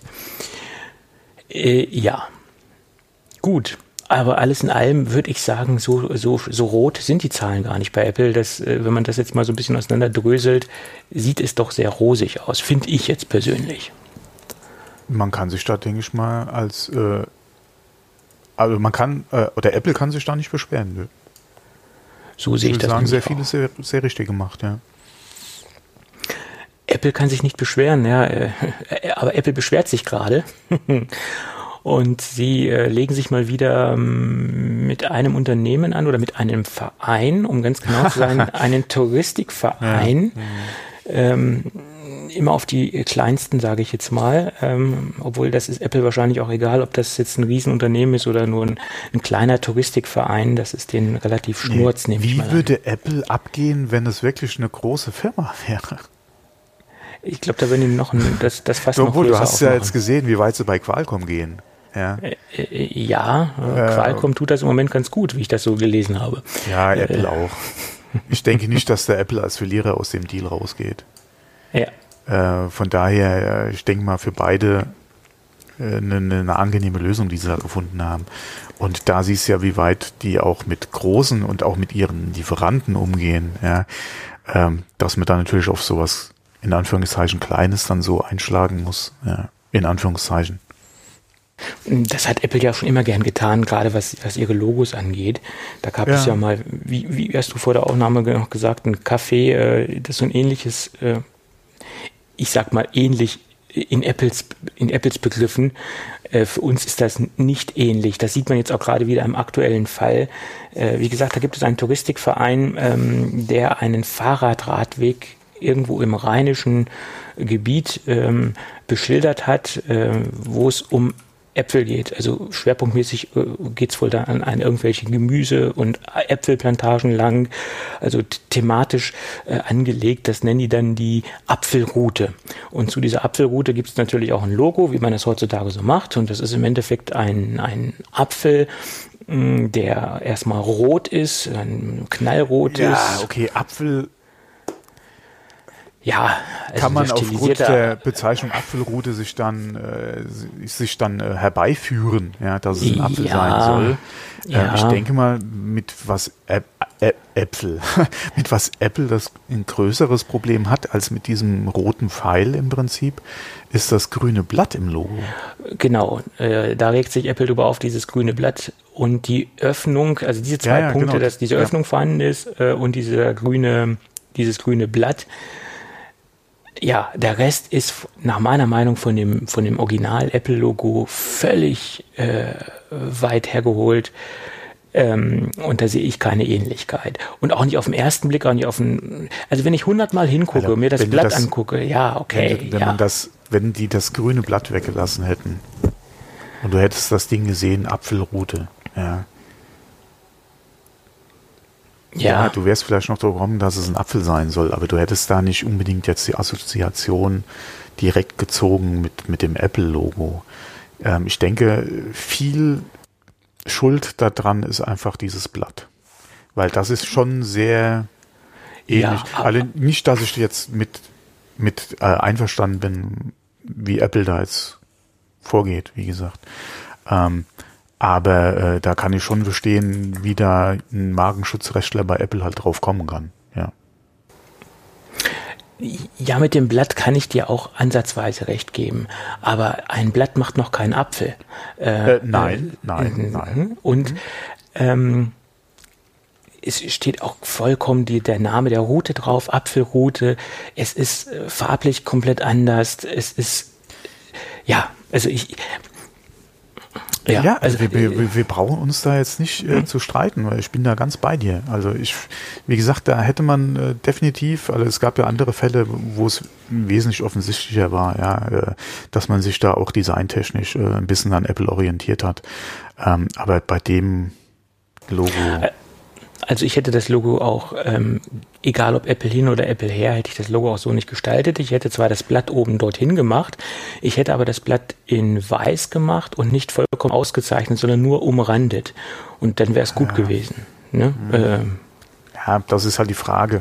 Ja, ähm, ich, also warum der Designer das so gemacht hat, kann ich mir schon denken. Ja, äh, ja Naturweg, das Blatt Apfel, halt Grün, viel, Nee, ja. Gerade das Blatt trägt halt einfach viel dazu bei, dass du diesen Pfeil, der um äh, das Wort Apfelrute halt gezogen ist, auch mit dem Ansatz, den sie oben machen für einen Stiel, halt auch als Apfel erkennen kannst. Da trägt Gut. das Blatt, wie gesagt, das, das, das macht das Blatt. Ja. Aber das Blatt hättest du ja auch weiß machen können und in der gleichen klassischen Blattform. auch anders machen können. Grün, ja. okay, Natur haben sie ja. sich halt jetzt dafür entschieden, warum der Rest rot sein muss wahrscheinlich haben sie sich da auch an äh, halt an an der an, an der Apfelsorte an sich einfach festgebissen. Hahaha. Hahaha. das kann natürlich auch sein, dass sie sich da, äh, wie gesagt, orientiert haben, aber gerade auch mit der Öffnung nach rechts, wo der, wo der Schriftzug ist, ja, das ist halt auch die Stelle, wo der Apple Apfel mhm. angebissen ist. Das Blatt oben ist, wie gesagt, vom Design her, von der Form sehr ähnlich, ja, wie, mhm. wie das Apfelblatt. Klar, Position und Lage äh, oder Ausrichtung ist ein bisschen anders, aber ja, mein Gott, das sind halt Markenanwälte, ja. Ja. und mit solchen Aktionen fährt sich Apple natürlich nicht gerade äh, positiv in die, in, in, die Medien. Und der Apfelrute kann es recht sein. Also ich meine, die, die, die Presse, die sie jetzt kriegen. Die Presse, die Werbung, so viel äh, Access hatten sie wahrscheinlich lange nicht auf ihrer Seite. Ja, ich weiß nicht, ob sie vielleicht auch damit kokettiert haben. Äh, vielleicht haben wäre sie eine Möglichkeit. Ja, vielleicht ähm, haben sie ähm, spekuliert, klar. Ja, vielleicht wäre interessant zu wissen, haben sie vielleicht noch was anderes in der Hinterhand, ja? Mhm. Äh, sie haben es ja eintragen lassen. Wir hätten da mal was vorbereitet. mhm. Aber Sie haben das Ding ja auch eintragen lassen und ja, die ja. Eintragung ist ja auch erfolgt. Also es gibt einen Markenschutz auf, oder auch ein, ein, eine ja. Wort- und Bildmarke auf das Ding. Ja, wobei die Frage ist, inwieweit Apple da halt auch das gelöscht kriegt. Äh, ja, und ob Apple recht bekommt in diesem Fall, keine Ahnung. Die sagten dann damit halt das, halt einfach die Löschung äh, der, der, zumindest mal der eingetragenen Bildmarke dann einfach äh, ähm, oder damit durchkommt. Ja. Es ja. ist halt schade, wie gesagt, dass Äpfel, dass Äpfel, dass Apple der Meinung ist, dass das negativ auf sie irgendwie äh, zurückfällt. Ja, keine Ahnung warum. Ähm, und für mich ist es einfach das Blatt, ja. Ja, das Blatt, ja, das, das, das war dann beim zweiten Hinschauen auch meine, meine Verbindung mit dem Apple-Logo, ganz klar. Ganz klar. Hätten sie das weggelassen, okay, würde auch wieder optisch irgendwas fehlen, ja, weil dann hast du da oben die offene Stelle. Hm, hätte man vielleicht dann designtechnisch irgendwie was anderes noch machen müssen. Ähm, aber gerade mit dem Stil, der angedeutet ist, rund für Apfel, dem Pfeil nochmal, der eigentlich das dann wieder äh, quasi weitergeführt dann wieder schließt, ja, dass du da deinen, eventuell auch deinen, deinen Rundweg halt auch hast. Ähm, Apfel, sie nennen es ja noch nicht mal, oder sie haben es ja noch nicht mal eingeenglischt, ja, dass du sagst Apple, Apple Root oder so, ja. ja. Ähm. Nee. Ja, egal. Ist äh, jedenfalls ich kein gutes Image, was, was Apple da sich äh, aufbaut in dem Bereich. Und das haben sie ja auch, wie gesagt, in der Vergangenheit auch nicht getan und äh, mhm. finde ich nicht so schick. Äh, ja, ich glaube, Apple hat ganz andere Probleme. Ähm, ja. Ja. Gerade weil, genauso wie das Café, ja, das im Prinzip ja an sich mit dem Geschäftsfeld von Apple nichts zu tun hat. Nein. Die machen ja Nein. nicht mal Musik, dass du sagst, irgendwie Apple Music hätte da ein Problem mit. Die machen gar nichts, die machen Tourismus. Äh, mehr ist es nicht. Äh, ja, Fahrrad, E-Bikes. Ja, in dem ja. Geschäft ist Apple ja auch nicht tätig. Ja, ja sie, die, die, produzieren ja noch nicht mal Fahrräder. Sie lassen Fahrräder auf ihren Wegen fahren. Also es ist äh, ganz weit hergeholt. Ne? Aber, aber wo ich gerade sagte, Apple hat ganz andere Probleme. Da sind wir wieder bei unserem Lieblingsthema oder bei meinem Lieblingsthema. Mhm. Das Thema Tastaturen. Butterfly. Und da gibt es jetzt mal wieder ganz neue Erkenntnisse. Und ich, ich sag mal vorweg, ähm, das äh, versuche ich jetzt mal ganz wertfrei hier abzubilden, was in diesem Artikel steht und ob das Ding, was dort in, oder die Sachlage, die dort niedergeschrieben ist, ob das jetzt valide ist ob das jetzt seriös ist, das kann ich nicht beurteilen, weil das eine Quelle ist, die erstens mal anonym ist. Derjenige, der das auf Reddit veröffentlicht hat, hat da oh, ein, ein, ja, du liebst ja Reddit, ne? Eine Hassliebe. Ja, ja, Eine der das jedenfalls auf Reddit veröffentlicht hat, der, ähm, der hat da, wie gesagt, nur seinen Reddit-Usernamen angegeben. Das hat wahrscheinlich auch gute Gründe, weil er dementsprechend ähm, ähm, ähm, ähm, laut seinem Text bei Apple ähm, oder bei einem autorisierten Servicepartner beschäftigt ist und er tagtäglich solche Tastaturdinger repariert. Also ähm, Top-Cases, äh, Tastaturen und was damit zusammenhängt. Also das, das, das komplexe Thema der Tastaturaustauschgeschichten, äh, dem muss er sich wohl täglich widmen. Und deswegen hat er das Ganze äh, jetzt lange analysiert, was man aus dem äh, Artikel rauslesen konnte. Und er geht nicht davon aus, dass es an dem Problem des Staubes liegt äh, oder der Partikel, die sich dort ähm, unter der Tastatur ähm, niederlassen, sondern dass es einfach Materialermüdung ist. Und ehrlich gesagt kann ich das ähm, nicht ganz glauben. Und deswegen sage ich auch, äh, ich bilde das jetzt mal ganz wertfrei ab und ohne, dass ich das ähm, ja, positiv bewerte, negativ bewerte. Ich, ich kann da jetzt nichts zu sagen, ob das wirklich Materialermüdung ist, weil die Sache ist ja auch die, wie fragil, wie schlecht müssen dann die, muss dann die Mechanik sein, dass es denn nach einer gewissen Zeit schon die Tasten, die einfach fertig sind, dass man jetzt davon ausgeht, dass die Tastaturen einfach aufgrund der Häufigkeit der Anschläge einfach kaputt ist. Ich glaube nicht, dass es jetzt an der Materialermüdung liegt. Die Theorie mit den Partikeln, die liegt mir einfach näher und die ist für mich einfach glaubwürdiger.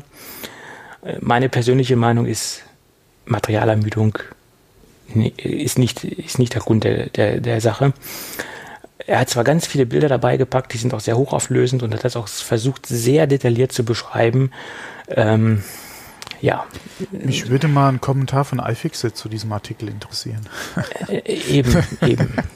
Und ähm, dass er jetzt natürlich anonym bleiben möchte, kann ich auch verstehen, wenn er bei Apple tätig ist, keine Frage.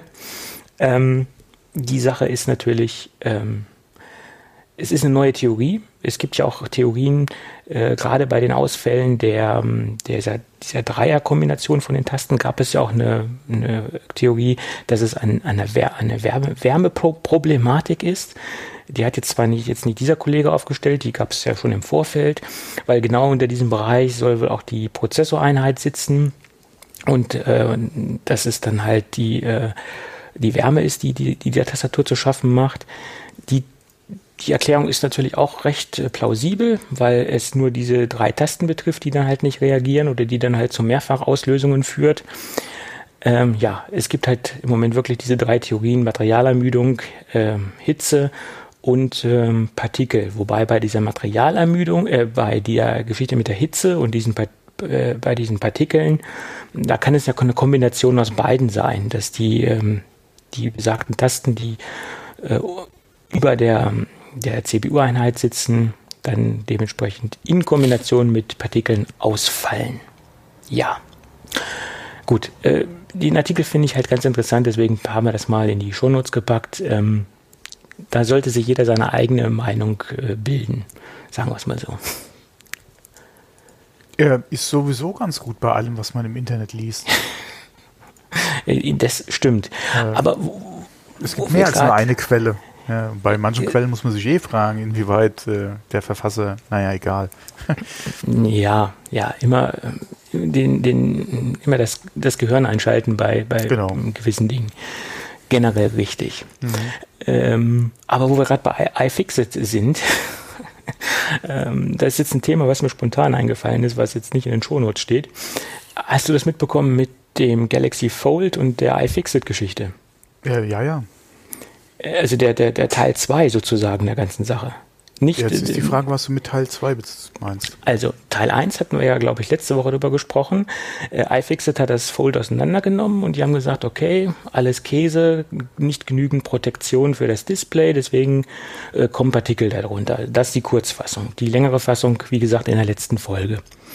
Und dieses Gerät hatten sie natürlich nicht offiziell von ähm, Samsung bekommen, sondern von einem Freund der Redaktion, haben sie es genannt, oder einen Bekannten der Redaktion mhm. oder einem Partner, wie man es auch nennen mag.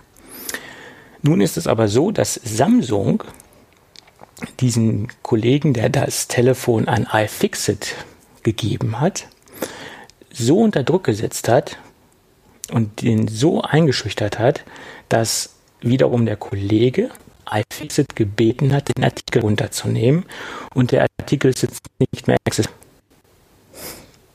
Das ist Teil 2 der ganzen Geschichte. Äh, ja, ja, das hatte ich mitbekommen. Die Frage ist halt, ähm, hat man denjenigen, der das Gerät an iFixit weitergegeben hat, höflich darauf hingewiesen, ja, äh, dass er ja eigentlich mit den Bedingungen, die, die Samsung, weil es wird ja kein Seriengerät gewesen sein, ähm, sondern entweder ein Testgerät, Leihgerät, äh, was auch immer, dass unter den Bedingungen ja, zur Überlassung dieses Gerätes halt steht, dass sie das Gerät nicht weitergeben dürfen und schon gar nicht zu solchen Zwecken, wie es iFixit halt macht. Haben sie ihnen, wie gesagt, da nett drauf hingewiesen? Ja, nett ist halt jetzt, ja, kann man sich halt auslegen, wie man mag. Ähm, oder haben sie da wirklich äh, mit dem Holzhammer draufgehauen? Das also ist halt die Sache, die ich nicht nachvollziehen konnte. Mhm. Also was man Ähm, lesen konnte, war, dass sie wohl sehr stark mit, ähm, mit Drohungen gearbeitet haben, äh, Anwälten etc. Das, was man aus verschiedenen Quellen auslesen konnte. Ob diese Aussagen jetzt wieder valide sind, keine Ahnung. Ja, es ist auch die Frage, was, wie war das Vorspiel? Um es Genau. so zu nennen. Und, ähm, äh, hat, hat er dann einfach gesagt, nö, mache ich nicht. Und dann haben sie mit dem Anwalt gedroht, da haben sie gleich mit, mit Ja. äh, Kanonen auf Spatzen geschossen. Das Genau. wäre auch nochmal so eine Sache. Äh, wir hatten gerade über Apple gesprochen und die Apfelroute. Ja, das hätte man vielleicht auch ein bisschen, äh, ist, ja, äh, nicht simpler, aber hätte man auch ein bisschen, bisschen geschickter angehen können. Bei Apple, äh, bei Samsung vielleicht äh, nicht viel anders. Ja, hätte man kann auch diplomatischer angehen, die ganze Sache. Ähm, ich fand es einen guten Zug, äh, den man auch diskutieren kann, äh, dass iFixit den Artikel runtergenommen hat, um halt ihre Quelle quasi zu schützen, oder Genau. zu unterstützen in dem Fall. Ja, ja. Ähm, fa- Fand ich okay, kann man nachvollziehen, inwieweit iFixit, die sich den Schuh eigentlich nicht anziehen müssen, dann, äh, wie gesagt, da so mitspielen. Der ein oder andere mag es halt oder mag von der Entscheidung nicht so begeistert sein. Ich find's nachvollziehbar, ja. Ja gut, das ist von iFixit her ist das ein, sauberer Schachzug, das so zu machen, gar keine Frage. Ähm, nur die Sache, wie Samsung generell reagiert hat, die war jetzt nicht so sauber. Man hätte das äh, wirksamer, positiver sich in der Presse darstellen können, wenn man jetzt gesagt hätte, okay Leute, wir laden euch mal ein, machen so ein kleines Sit-in. Ähm, Wie bei Ethernet damals. ja, und, und erzählt, erzählt uns doch mal, äh, was ihr da so äh, für Erkenntnisse gewonnen habt, also speziell jetzt iFixit. Der Man in the Middle, der, der hat wahrscheinlich weniger Kompetenzen da, dazu, aber wir setzen uns mal zusammen und versuchen mal irgendwie da eine Lösung zu finden. Äh, schön, dass ihr uns äh, darauf hinweist und, und das wäre positive Publicity gewesen und ich glaube, da hätte man das Ganze, ein posit hätte man dem Ganzen einen positiven Spin geben können, als jetzt mit dem Holzhammer drauf zu hauen oder als jetzt solche, Nee, solche Presse zu bekommen. Ne? Ja, vor allem äh, hätte man das ohne Presse machen können. Äh, und selbst wenn man, äh, wie gesagt, mal iFixit eingeladen hätte oder mal hingefahren wäre und hätte sich mit denen zusammengesetzt, äh, um auch mal zu gucken, ja, macht denen ihre äh, Schreibse, die sie da gemacht haben, überhaupt Sinn? Ja, man hätte man mal einen Ingenieur von Samsung damit äh, einfach an den Tisch gesetzt, der sich das hätte können noch mal angucken, erklären lassen, beziehungsweise mit denen mal diskutieren hätte können drüber. Ähm, und dann hätte man das den Twist eigentlich auch so machen können, ja, ähm, oder iFixit einfach in der Stellungnahme hätten ja trotzdem den Artikel runternehmen können. Und man hätte das dann so dargestellt, dass äh, dass man zusammen mit äh, Samsung äh, daran arbeitet, das äh, Fold einfach zu verbessern, ja, oder dass die Ideen Samsung äh, aufgegriffen hat, äh, beziehungsweise über, überprüft äh, oder äh, halt mal drüber nachdenkt, beziehungsweise Prozesse versucht, äh, auf diese äh, Hinweise von iFixit zu untersuchen und äh, man da, äh, wie gesagt, so aus der Geschichte rausgeht. Ja. Sehe ich absolut genauso. Also man hätte dem Ganzen wirklich einen positiven Spin verpassen können. Und ähm, wiederum ist es auch nicht unbedingt, ne, oder es ist gar nicht schön, ein Testsample nach iFixit zu geben, damit die es zerlegen können. Das, ich gehe mal davon aus, da wird es keine konkreten Hinweise geben für den Nutzer oder für den äh, Reviewer. Äh, zerlegt das bitte jetzt nicht. Aber es ist ja ein ungeschriebenes Gesetz. Wenn ich jetzt hier ein Testsample Oh, bekomme, Hier, du, du unterschrei- äh, alle, wenn da, da gibt's auf jeden Fall eine NDA. ja, eine NDA gibt's, Äh, aber und dass da er das steht Ding nicht irgendwo zerlegen drin, darf. keine weit, nein, aber keine Weitergabe an Dritte. Ja, steht da das, das mag drin, drin. Das mag drinne stehen. Und das haben sie gemacht, dass die es dann im, im Endeffekt zerlegen oder so. Okay, Gut. äh, das mag da vielleicht nicht explizit drinstehen, aber keine Weitergabe an Dritte, das, Das kann ich mir sehr drin. gut vorstellen. Ja, okay, da davon, da das äh, inkludiert natürlich auch das Zerlegen in dem Fall, aber generell sollte es auch klar sein, dass wenn ich ein Testsample bekomme, dass ich das nicht zerlege. Jedenfalls nicht, wenn es wieder zurück zum Hersteller muss, wenn es sich nicht um eine Dauerleihgabe handelt, wie man so schön im Agentursprech sagt, äh, sondern nur um eine begrenzte Test, äh, Testleihgabe. Dann sollte man das nicht zerlegen. Das ist genauso, wenn ich jetzt hier ein Testgerät für einen Drucker bekomme und ich schicke den in Einzelteilen zurück. Da, da, da wird sich, äh, wird sich Browser auch bedanken. Apropos Drucker, gab es da nicht mal eine Geschichte mit, äh, mit einem Tesla? Da gab es doch einen Prozess. Oh, ich habe keine Ahnung, wie der ausgegangen ist. Da hatte, hatte doch BMW, glaube ich, von einem Privatmann sich einen Tesla geliehen und hatte den dann auseinandergenommen. Was aber so mhm. nicht vereinbart war mit dem Vermieter. Und der hat den natürlich zusammengesetzt wieder zurückbekommen, aber irgendwie ist es aufgefallen und dann äh, hatte er doch, äh, weil er mit seinem Live-Vertrag, den er gemacht hat, äh, das halt nicht vereinbart hatte. Äh, das ging doch vor Gericht. Das weiß ich nicht, aber. Da gab es da, das, wie gesagt, das, da, da gab es nämlich sowas auch. Die haben sich hier, weil sie an keinen Tesla irgendwie offiziell rangekommen sind, beziehungsweise halt nicht offiziell an einen ran wollten, weil sie sich den halt genau angucken wollten, haben die sich nämlich einen Tesla über einen Privatmann gemietet. Also über einen Tesla-Besitzer, der hat den an BMW vermietet. Also ich glaube, BMW war es. Auf jeden Fall ein deutscher Autohersteller. Der hatten sich nämlich dann privat, oder gemietet von diesem Privatmann, die haben den sich in, ins Labor geholt quasi, haben den auseinandergenommen, sich da alles angeguckt und haben den dann das Puzzle wieder zusammengesetzt und ihm wieder hingestellt. Und irgendwie kam es halt raus, ja. Und da hat dann, da ging es vor Gericht, ja. Böse Zungen ja, okay, würden ja behaupten, wissen, wie oft sowas passiert. Ja. Böse, Zungen, böse Zungen könnten ja behaupten, wenn deutsche Ingenieure das Ding wieder zusammensetzen, stimmen wenigstens die Spaltmaße, aber das habe hab ich jetzt nicht gesagt. Das war, wahrscheinlich ist es deswegen aufgefallen, weil er besser war als vorher. oh, es war jetzt böse, es war jetzt böse, okay, okay. Grüße an Das könnte aber sein, weil die ersten Geräte hatten ja wirklich übelst Probleme, was Verarbeitungsqualität ja, ja. betroffen hat, ja. Mm. Nee, nee, aber es war jetzt ein Spaß. Ähm, okay, ähm, dann, ja, jetzt sind wir wieder im Lachmodus, ist schlecht. Ja, aber wie gesagt, äh, iFixit äh, hat da gut reagiert, Samsung weniger gut, sagen wir es mal so. Ja, wie gesagt, da kann man halt diskutieren, ob iFixit überhaupt dazu verpflichtet gewesen wäre, aber ich denke mal, gerade zum Schutz ihrer Quelle ja. Vor allem auch nicht nur für diese Quelle, sondern auch für andere Quellen. Die kriegen ja auch andere Vorseriengeräte, beziehungsweise genau. direkt äh, oder noch oder, oder Seriengeräte, aber vor dem öffentlichen Verkaufsstart kriegen die ja Geräte, äh, wo sie dann direkt zum Tag X äh, halt so ein, so ein Teardown dann einfach posten können. Und äh, alleine, um da halt auch sicherzustellen, dass halt ihre Quellen wissen, wir können uns aber Fixit verlassen, wenn es drauf ankommt. Alleine deswegen war das, denke ich mal, ein Schritt, äh, oder hat iFixit gemacht, um da halt auch für die Zukunft halt äh, dann auch ihr, ihren anderen Quellen halt zu zeigen, dass wenn es hart auf hart kommt, ja, äh, dann ziehen wir an einem Strang. Genau. Ja, das äh, stimmt. Positives Zeichen. Gut. Und keine positiven Zeichen hat die Firma Enki, weil die können keine Zeichen mehr von sich geben, weil die Firma ist insolvent, pleite, am Ende, am Arsch, auf gut Deutsch. Äh, die sind weg vom Markt und haben somit äh, ihre Existenz äh, eingestellt. Existenz eingestellt ist ein toller Satz, nein. Aber Enki, für alle, die es nicht wissen, äh, ist so ein Hersteller von einer sehr ambitionierten, oder damals war es jedenfalls eine sehr ambitionierte Autorennbahn. Ähm, und die wollten so ziemlich alles anders machen als äh, die Marktbegleiter. Sie sind da sehr stark in die Bereich, äh, ja, die nächste digitale Autorennbahn.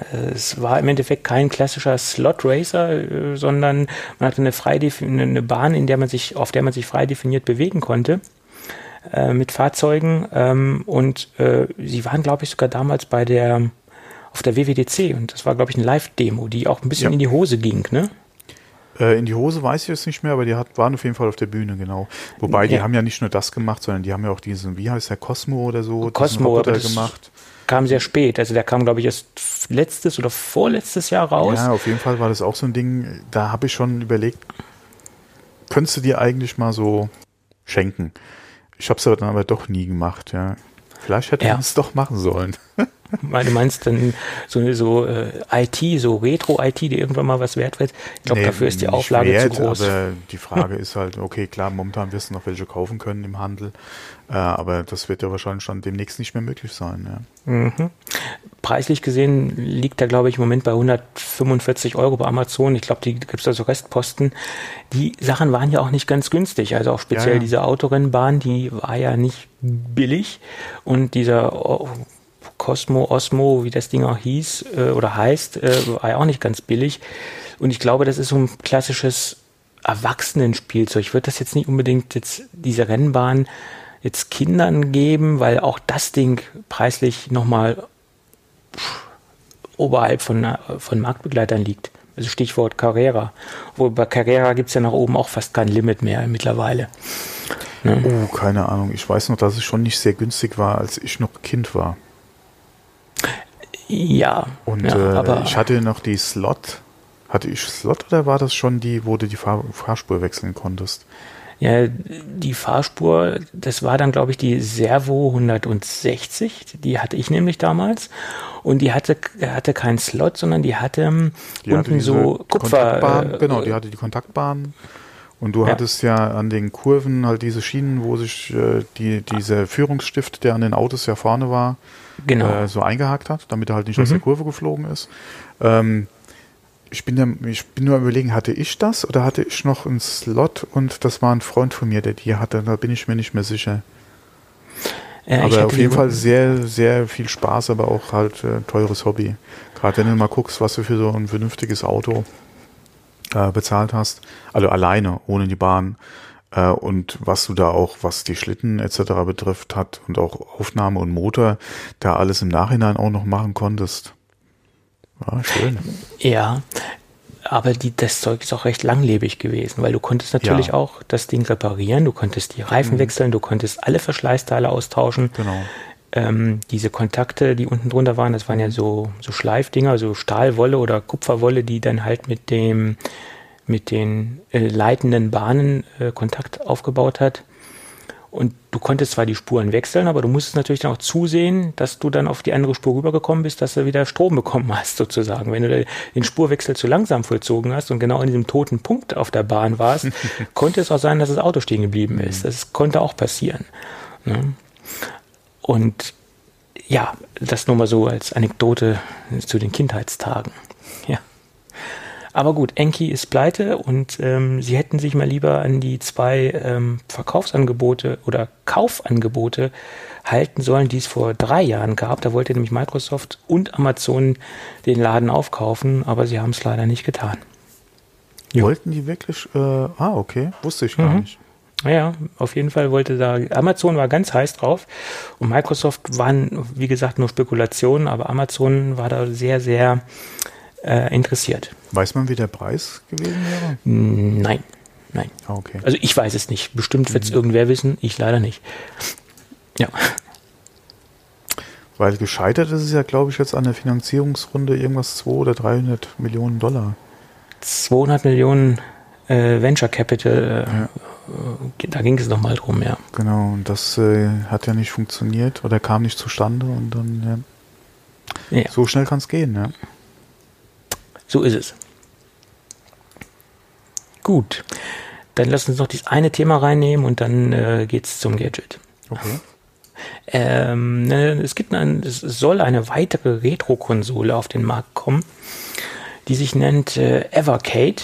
Und Evercade ist äh, ein System, was äh, Atari-Spiele portabel machen soll oder alte Atari-Spiele, vornehmlich aus den Bereichen Atari 2800 und Atari 7800 ähm, auf ja, auf normalen Slots oder Cartridges äh, soll das Ganze passieren. Ähm, quasi in Hardware gegossene ähm, äh, Software.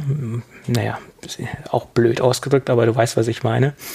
Ähm, und auf der einer, einer Konsole, und auf einer Konsole, nein, auf einer Kassette sollen 20 Spiele drauf sein. Das ist so das Startset.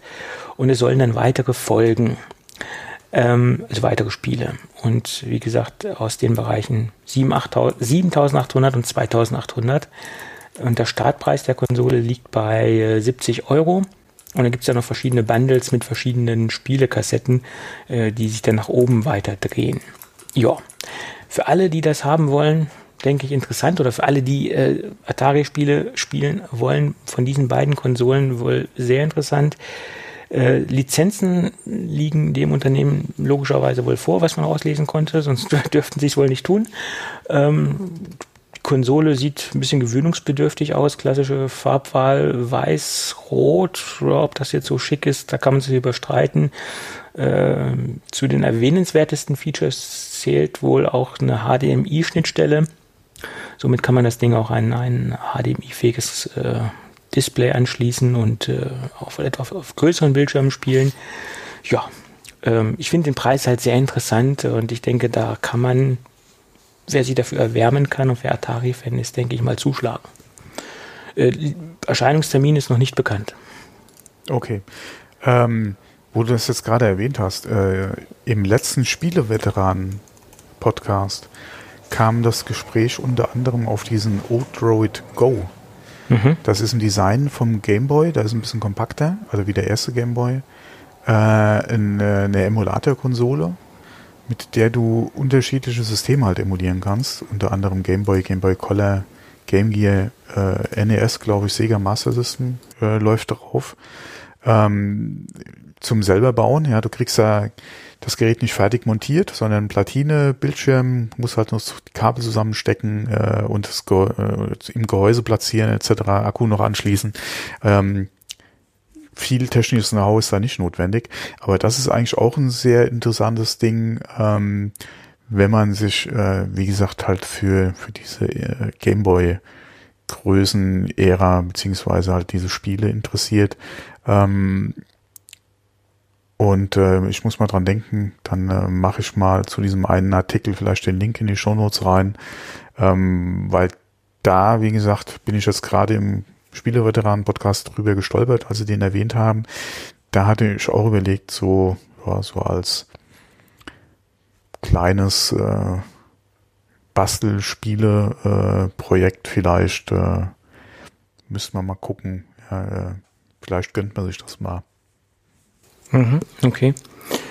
Ich habe letztens mir das Ding, den Mega SC, etwas genauer angeguckt. Sagt ihr das Ding was?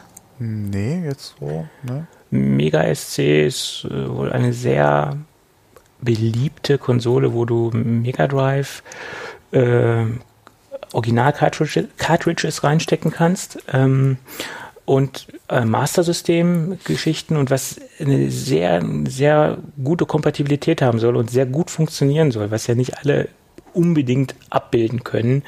Alle Emulationskonsolen sozusagen und äh, der wird im Moment in meinen Augen so ein bisschen äh, durchs Dorf getrieben. Ähm, da, ja, da liebäugle ich gerade mit, äh, weil ich vor ein paar Wochen auf eine große Kiste Mega Drive äh, Kassetten gestoßen bin und äh, hm, mir auch dachte, okay, was macht man damit? Äh, verkaufen? Nee, blöd, weil. Das ist so eine, äh, so eine Multi-Heimkonsole dann, wo mhm, du Original genau.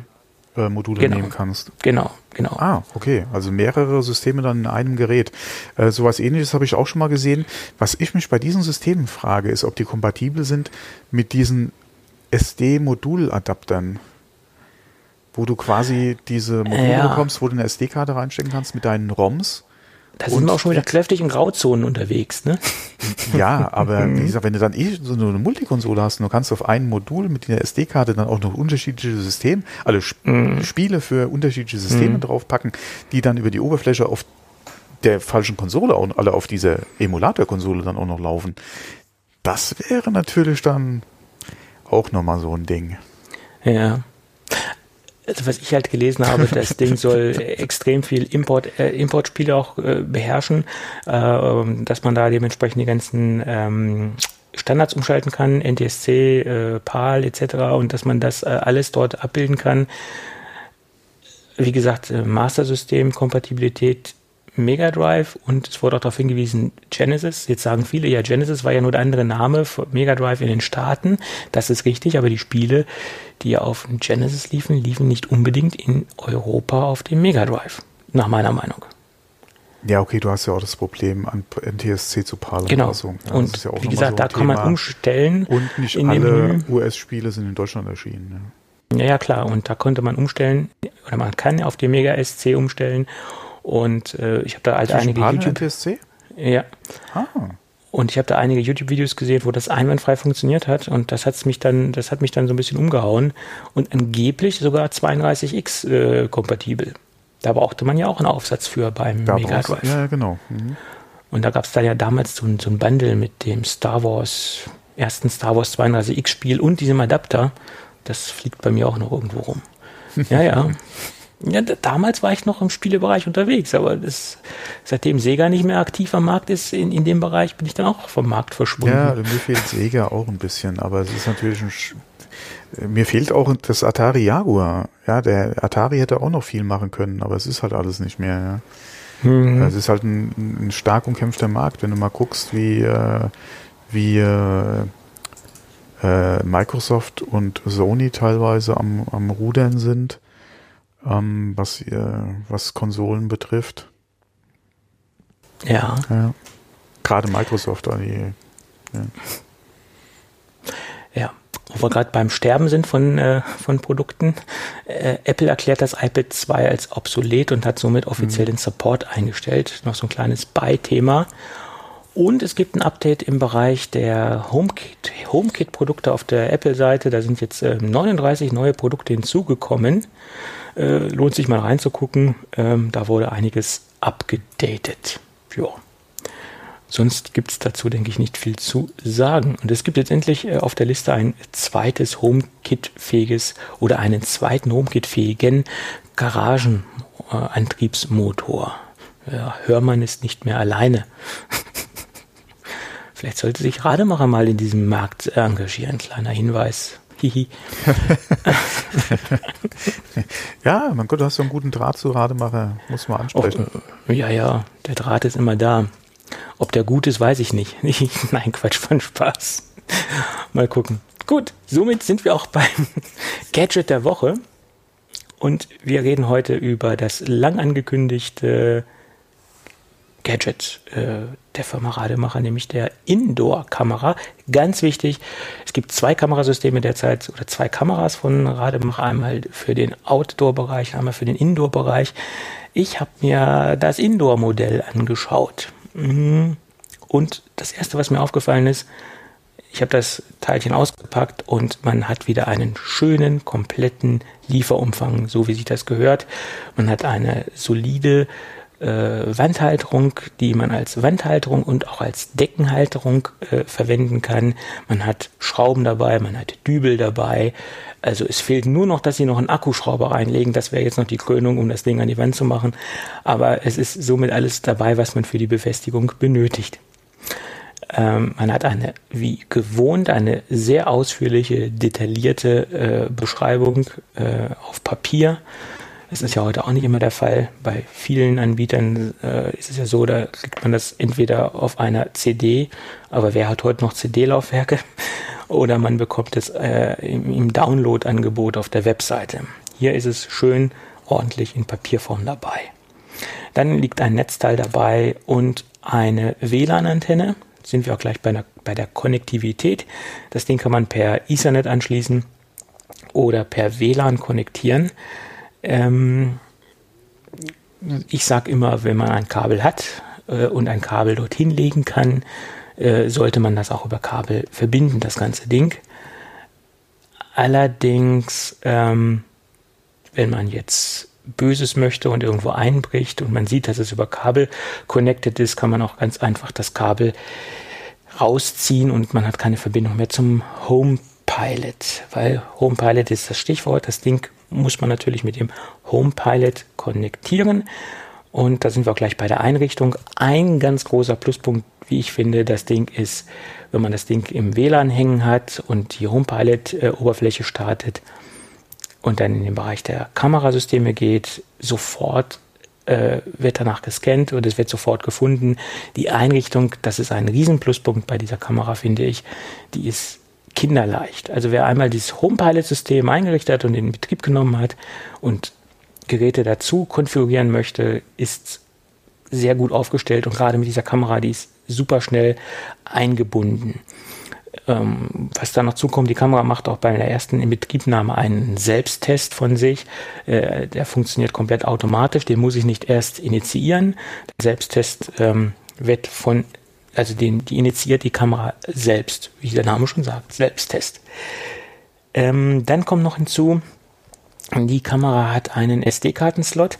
wo dann dementsprechend, also Micro-SD-Kartenslot, wo dann de dementsprechend die Aufnahmen aufgenommen werden können. Ich sage können, weil man hat auch die Möglichkeit, das Ganze über einen FTP-Server zu machen, was eventuell die cleverere Lösung ist, weil, wie gesagt, Einbrecher, SD-Karte, entweder reißt er die ganze Kamera von der Wand oder er sieht, dass das Ding einen SD-Kartenslot hat und nimmt die SD-Karte raus. Also würde ich empfehlen, das Ganze wahrscheinlich, äh, nicht nur wahrscheinlich, sondern auf einen FTP-Server zu legen oder auf einen, äh, auf einen äh, Server, der sich im, im Netzwerk befindet. Äh, da gibt's verschiedene Konfigurationsmöglichkeiten. Man muss es halt nicht auf der SD-Karte konfigurieren. Wo wir auch bei meinem kleinen Verbesserungsvorschlag wären in Richtung Rademacher. Die, äh, der SD-Kartenslot, der sitzt an der Seite, äh, also relativ prominent. Wenn man jetzt diesen Slot einfach auf die Unterseite setzen würde der Kamera, so dass wenn das Gerät auf der Halterung montiert ist, man erstens mal nicht an den SD-Kartenslot kommt und man ihn gar nicht erkennen könnte. Hätte man quasi zwei Sicherheitsfeatures. Das wäre der Pro-Punkt dafür. Kontrapunkt wäre natürlich, wenn man die SD-Karte rausholen will, muss man sie jedes Mal von der Wandhalterung nehmen. Okay, da muss man überlegen, was, was sinnvoller ist in dem Fall. Ich würde es besser finden, wenn sich der SD-Kartenslot unterhalb der Kamera äh, befinden würde. Das ist aber eine Geschmackssache. Äh, somit sind wir auch gleich noch bei der Halterung. Man kann die Kamera auch frei auf den Tisch stellen, man muss oder auf irgendein Regal oder wo auch immer hinstellen. Man muss das Ding nicht äh, auf die Halterung montieren. Das ist jetzt nicht Zwang, das ist eine Option. Ähm, dann kommen wir dahin, dass die Kamera auch die Möglichkeit hat, ähm, sich zu drehen und zu neigen. Das heißt, wir haben eine 355 Grad horizontale äh, Drehungsmöglichkeit und wir haben eine 120 Grad vertikale Neigungsmöglichkeit. Äh, ähm, das Ganze kann ich per App, ähm, also der Rademacher-App, ähm, tun und machen und kann dementsprechend die, äh, die Winkel verändern und äh, den Blickwinkel der Kamera äh, ja, schnell und einfach äh, verändern. Das funktioniert auch hervorragend, finde ich, und auch relativ zügig. Ähm, ja, das sind so die Grundfunktionen die üblichen Dinge wie, dass das Ding halt einen Bewegungsmelder drin hat, der entweder über äh, Akustik funktioniert, also wir haben auch ein Mikrofon eingebaut, oder dementsprechend über einen Infrarotsensor funktioniert ähm, und dementsprechend Aktionen ausgelöst werden können, äh, dementsprechend, dass ich dann eine E-Mail bekomme. Ähm, das ist, denke ich, bei heutigen Überwachungskamerasystemen äh, fast schon obligatorisch. Die äh, Reichweite der Infrarotsensoren und auch der Infrarot-LEDs, die im, äh, rund um die Kameralinse sitzen, äh, sind so um die 8 Meter. Das heißt, bei einem dunklen Raum habe ich eine 8 Meter weite ja, Sichtweite mhm. und das funktioniert auch ganz solide. Ähm, ja, das sind so die Dinge, die ich innerhalb der, der paar Wochen feststellen konnte designmäßig äh, erinnert mich das Ding so ein bisschen an den kleinen Roboter aus, aus Wally, den Eve. Ich weiß nicht, ob der jetzt ein Begriff ist. Das Ding ja, sieht so ein bisschen aus wie Sag, der Eve. Ist mir ein Begriff. Ne? Ich glaube, Eve war äh, weiblich. also sieht mir so ein bisschen aus wie der weibliche Roboter aus, aus Wally. Ähm, ich finde, das Design ist, ist gelungen. Wir haben auch eine eine wertige Kunststoffanmutung. Äh, das ist alles sehr, sehr hochwertig, finde ich persönlich, sehr gut verarbeitet. Die ähm, WLAN-Antenne ist auch in weiß gehalten. Ähm, das finde ich ganz charmant. Das hebt sich jetzt nicht so stark ab vom Gehäusedesign, äh, wenn die äh, WLAN-Antenne montiert ist. Äh, alles in allem, denke ich, ein sehr solides Produkt. Und was mir halt extrem gut gefällt, ist halt, dass das Ding sehr gut und sehr leicht einzurichten ist. Weil das Thema Kameraüberwachungssystem ist ja bei vielen Leuten immer so ein bisschen kritisch. Ach, da muss ich so viel konfigurieren etc. Also wer in diesem Homepilot-Kosmos steckt, ähm, der hat das Ding innerhalb von fünf Minuten in Betrieb genommen. Äh, also rein von der Konnektivität zum, äh, zum Homepilot-System von der Wandmontage äh, mal abgesehen. Aber es gibt ja Leute, die stellen sich das Ding einfach nur ins Regal und gut ist. Äh, und dann ist das sehr schnell in Betrieb genommen.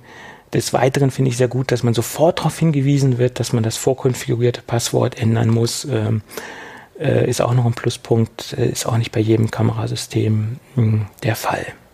Ja. Gut verarbeitet, äh, funktioniert bisher stabil und Einrichtung ist äh, idiotensicher, würde ich fast schon sagen. ja. Ja, das war's zur Kamera. Ach, das war's schon? Okay.